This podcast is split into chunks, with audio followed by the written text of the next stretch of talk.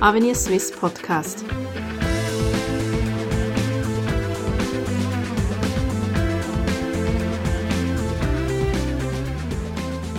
Herzlich willkommen bei Avenir Suisse, der liberalen Denkfabrik der Schweiz. Heute zum Thema Freiheitsindex. Die Schweiz steht als demokratisches Land für Werte wie Selbstbestimmung, Unabhängigkeit und Freiheit. Sie belegt in internationalen Rankings zur Freiheitlichkeit stets Spitzenpositionen. Doch wie groß sind die Unterschiede zwischen Freiheit innerhalb der Schweiz? Wie freiheitlich sind die Gesetze und Institutionen unserer Kantone? Und wo werden dem Schweizer Bürger, der Schweizer Bürgerin am meisten Grenzen gesetzt? Auf diese Frage möchte die Denkfabrik Avenue Suisse Antworten liefern, und zwar mit dem alljährlichen Freiheitsindex. Die neueste Ausgabe ist per Ende Jahr erschienen und vergleicht die einzelnen Kantone nach sogenannten Freiheitskriterien. Im Gespräch mit Tobias Schlegel und Samuel Rutz, beide als Fellows bei Avenue Swiss tätig, nehmen wir diesen Index heute ein bisschen genauer unter die Lupe. Im Begriff Freiheit schwingt einiges an Pathos mit. Herr Rutz, wie frei sind wir tatsächlich in der Schweiz?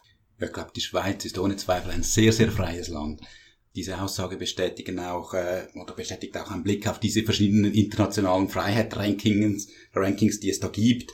Äh, zum Beispiel im Economic Freedom of the World Index des Fra ähm, Fraser Instituts belegen wir äh, den guten Platz 4. Wir gehören also wirklich zu den freiheitlichsten Ländern, äh, Länder der Welt. Ich glaube aber, das ist trotzdem kein Grund, sich jetzt einfach selbstzufrieden zurückzulehnen, äh, denn gerade heute ist dieser liberale, dieser freiheitliche Konsens in der Schweiz irgendwo wird er in Frage gestellt äh, und es ist trotzdem ein Faktor, der die Schweiz sehr, sehr stark geprägt hat in der Vergangenheit.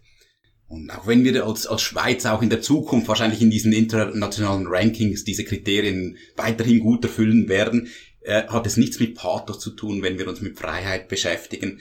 So, es geht ja nicht darum, dass wir uns hier mit Wilhelm Tell Romantik und Rütlischwur ähm, äh, der Romantik auseinandersetzen wollen oder darin schwelgen, sondern es geht darum, dass wir einem für den für die Schweiz wichtigen Faktor Sorge tragen. Sie haben internationale Rankings angesprochen, das hauseigene Ranking, darauf möchte ich gleich eingehen, aber vielleicht noch vorweg, was versteht Avenue Suisse unter Freiheit? Was für ein Freiheitsbegriff liegt diesem Index zugrunde? In unserem Index liegt ein sogenannter negativer Freiheitsbegriff zugrunde. Das heißt, frei sein bedeutet möglichst viele Handlungsoptionen zu haben. Oder wenn ich das anders ausdrücke, Frei sein bedeutet eben nicht durch von außen auferlegte Schranken, Gesetze, Regelungen, Institutionen, staatliche Einrichtungen eingeschränkt werden. Das ist aber kein Votum für ein völlig ungeregeltes Zusammenleben, überhaupt nicht. Es braucht Regeln. Diese sollen aber eben nicht willkürlich sein und sie sollen den Bewegungsspielraum anderer nicht über Gebühr schützen. Nehmen Sie zum Beispiel den Nichtraucherschutz.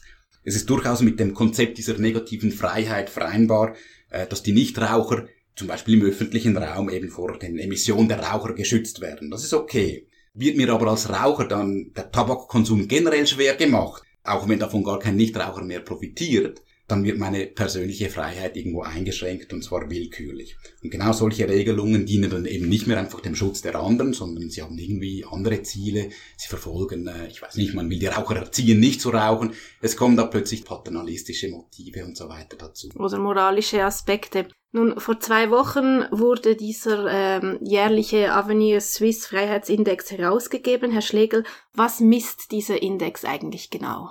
Der Freiheitsindex misst eigentlich die ökonomischen und die zivilen Freiheiten auf kantonaler Ebene. Und dieser letzte Punkt ist sehr wichtig, weil es eben auch impliziert, dass wir nur Sachen erfassen können, die auf kantonaler Ebene geregelt werden können. Also alle Sachen, die auf Bundesebene bereits geregelt sind, die können wir mit unserem Index nicht erfassen.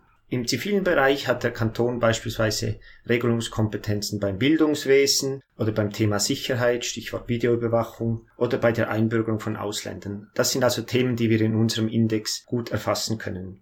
Im ökonomischen Bereich sind dies Themen wie Steuern oder die Präsenz des Staates, also beispielsweise die Staatsquote, oder es sind Gewerberegulierungen wie Ladenöffnungszeiten oder Gastgewerbegebühren. Also die Ebenen vermischen sich einerseits ökonomisch, andererseits zivil. Vielleicht die Gretchenfrage gleich vorweg. Wer ist der Spitzenreiter dieses Index? Welcher Kanton? Der beste Kanton in diesem Jahr ist der Kanton Aargau und das ist ja nicht erst seit diesem Jahr. Es hat also auch nichts mit unserem neuen Direktor und seinem alten Arbeitgeber zu tun, sondern er hat diese Spitzenposition schon seit 2009 inne. Der Kanton Aargau hat sich dieses Jahr etwas verschlechtert im Vergleich zum Vorjahr und konnte eigentlich nur deshalb Erster bleiben, weil die direkten Verfolger etwas gepatzert haben. Und die direkten Verfolger sind? Die direkten Verfolger sind auf dem zweiten Platz der Kanton Schwyz und auf dem dritten Platz der Kanton Appenzell-Ausserrhoden. Und an letzter Stelle steht wie schon seit Beginn des Indexes im Jahr 2007 der Kanton Genf. Und das hängt vor allem damit zusammen, dass er in ökonomisch, im ökonomischen Teilbereich sehr schlecht abschneidet. Die Indikatoren haben Sie schon kurz erwähnt. Welche sind denn wirklich zentral, um einen transparenten und direkten Vergleich zu erlangen, der die Kantone in Bezug auf freiheitliche Prinzipien evaluiert? Also wichtig ist, dass eigentlich nicht ein Indikator zentral ist, denn die Indikatoren sind alle gleich gewichtet. Es sind 29 Indikatoren, die alle genau gleich in den, äh, in den Gesamtindex einfließen. Äh, was sehr wichtig ist, um den Index zu verstehen, ist, dass es sich um einen relativen Index handelt. Das heißt, jeder Kanton wird für jeden Indikator äh, mit dem Durchschnitt aller Schweizer Kantone verglichen. Das heißt also, oder ist auch sehr wichtig für die Aussage, die wir mit jedem, mit jedem Indikator machen. Es bedeutet nicht, wenn wir beispielsweise von fixen Radaranlagen sprechen, dass wir uns für null Radaranlagen aussprechen oder dass man null Radaranlagen hat, um gut zu sein, sondern man muss einfach weniger haben als der Durchschnitt der Kantone, um das gleiche Ziel zu erreichen. Das gleiche gilt für die Ladenöffnungszeiten beispielsweise. Wir sprechen uns nicht aus dafür, dass alle Läden 24 Stunden geöffnet sein können.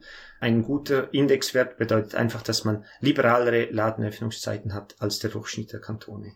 Nennen Sie mir doch noch ein paar andere Beispiele dieser Indikatoren. Wir haben die Ladenöffnungszeiten, das Rauchverbot oder die Regulierung. Was sonst ist noch von Belang? Ein weiter wichtiger Bereich ist so ein bisschen die Größe des Staates, die gemessen werden soll. Einerseits durch die Staatsquote, das heißt die Ausgaben des Staates im Prozent zu dem, was er im Jahr erwirtschaftet, also zum Bruttoinlandprodukt oder beispielsweise die Anzahl der öffentlichen Angestellten in der ganzen öffentlichen Verwaltung des Kantons. Das ist so ein bisschen, um die Größe des Staates zu messen. Dann sind die Gewerberegulierungen spielen eine wichtige Rolle. Da gibt es eine Einschränkung des Alkoholverkaufs über die Zeit und die örtliche Einschränkung.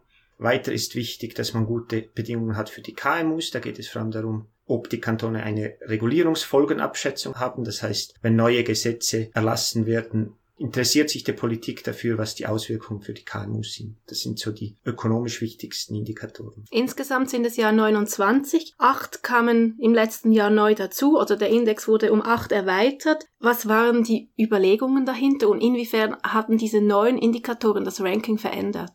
Die Erweiterung nimmt eigentlich zum einen Forderungen auf, die wir bei Avenue Suisse schon seit Jahren stellen. Das ist äh, beispielsweise die dezentrale Organisation des Staates. Wir haben jetzt einen neuen Indikator, der Dezentralisierung heißt, oder die liberale Organisation des Arbeitsmarktes. Außerdem hatten wir auch die Absicht mit dieser Erweiterung, den Index als Ganzes etwas progressiver und sozialer auszugestalten. Deshalb haben wir neue Indikatoren wie die Besteuerung des Zweitverdieners oder die Steuerabzugsfähigkeit der externen Kinderbetreuung. Das heißt zwei Indikatoren, die sich damit befassen, wie gut der Kanton es schafft, ähm, Beruf und Familie äh, in Einklang zu bringen. Oder wir haben neue Indikatoren zum Thema Ausländer, weil wir beispielsweise der Auffassung sind, dass lange Wohnsitzfristen für die Einbürgerung heutzutage in einer so mobilen Welt eine Einschränkung der Freiheiten der Ausländer über Gebühr äh, darstellt. Aber nochmals, verändert das ein gewisses Gesamtbild? Sie haben vorhin es gesagt, der Kanton Aargau ist der Gewinner, der Spitzenreiter seit Jahren eigentlich schon. Also solche Indikatoren machen nicht, oder solche neue Indikatoren machen nicht besonders einen Unterschied aus.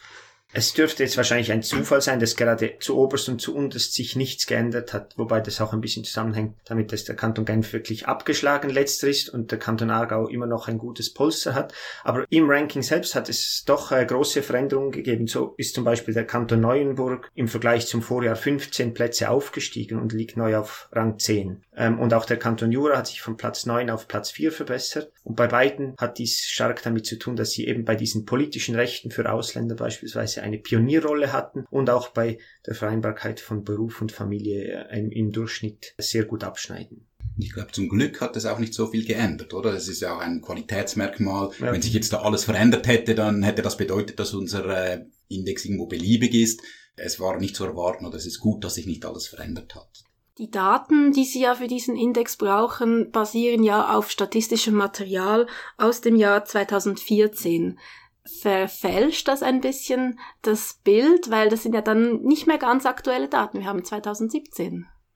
Ja, ich glaube, der, der Punkt ist der, dass jeder Index natürlich irgendwo verzögert publiziert wird. Das ist auch bei diesen internationalen Indizes so, die ich angesprochen habe. Das basiert oder das beruht einfach auf, der, auf dem Problem, dass diese Daten nicht sofort verfügbar sind. Das ist immer so. Es verfälscht das Bild, glaube ich, nicht. Es zeigt die Situation, wie sie 2014 war.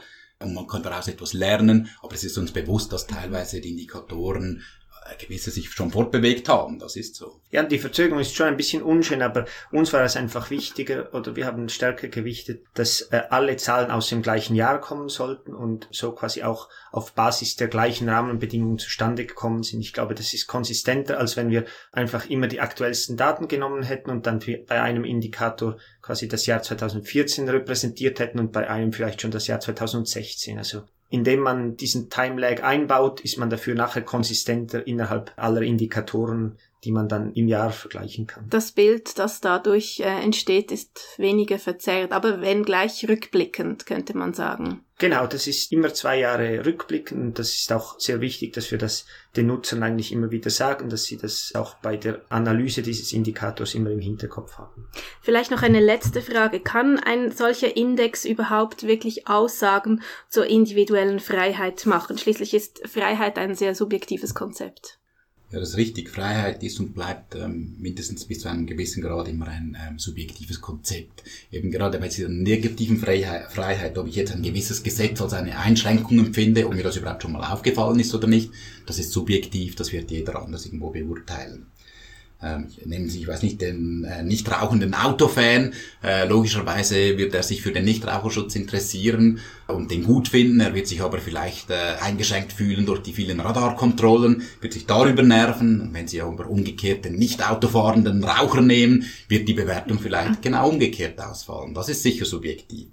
Und genau aus diesem Grund haben wir für diesen Index eben auch einen spielerischen Ansatz gewählt. Also wir haben ein äh, Online-Tool geschaffen, das interaktiv ist. Die Leute können also mit diesem äh, Freiheitsindex spielen. Sie können effektiv diese einzelnen Indikatoren ein- und ausschalten, je nachdem, wie sie diese Freiheiten bewerten, ob sie sie als wichtig empfinden oder unwichtig empfinden und können einen personalisierten Freiheitsindex erstellen. Und wir hoffen uns natürlich, dass das sehr rege genutzt wird und denken uns auch, es ist ein äh, spielerischer Umgang und, und ein spielerisches äh, Herantasten an ein Thema, das eben doch sehr, sehr wichtig ist äh, aber eben sich nicht immer so genau äh, in eine Definition gießen lässt. Und wer sich also dafür interessiert, der kann diesen Freiheitsindex auf www.avenir-swiss.ch sich anschauen. Herr Rutz und Herr Schlegel, ich bedanke mich ganz herzlich für dieses Gespräch.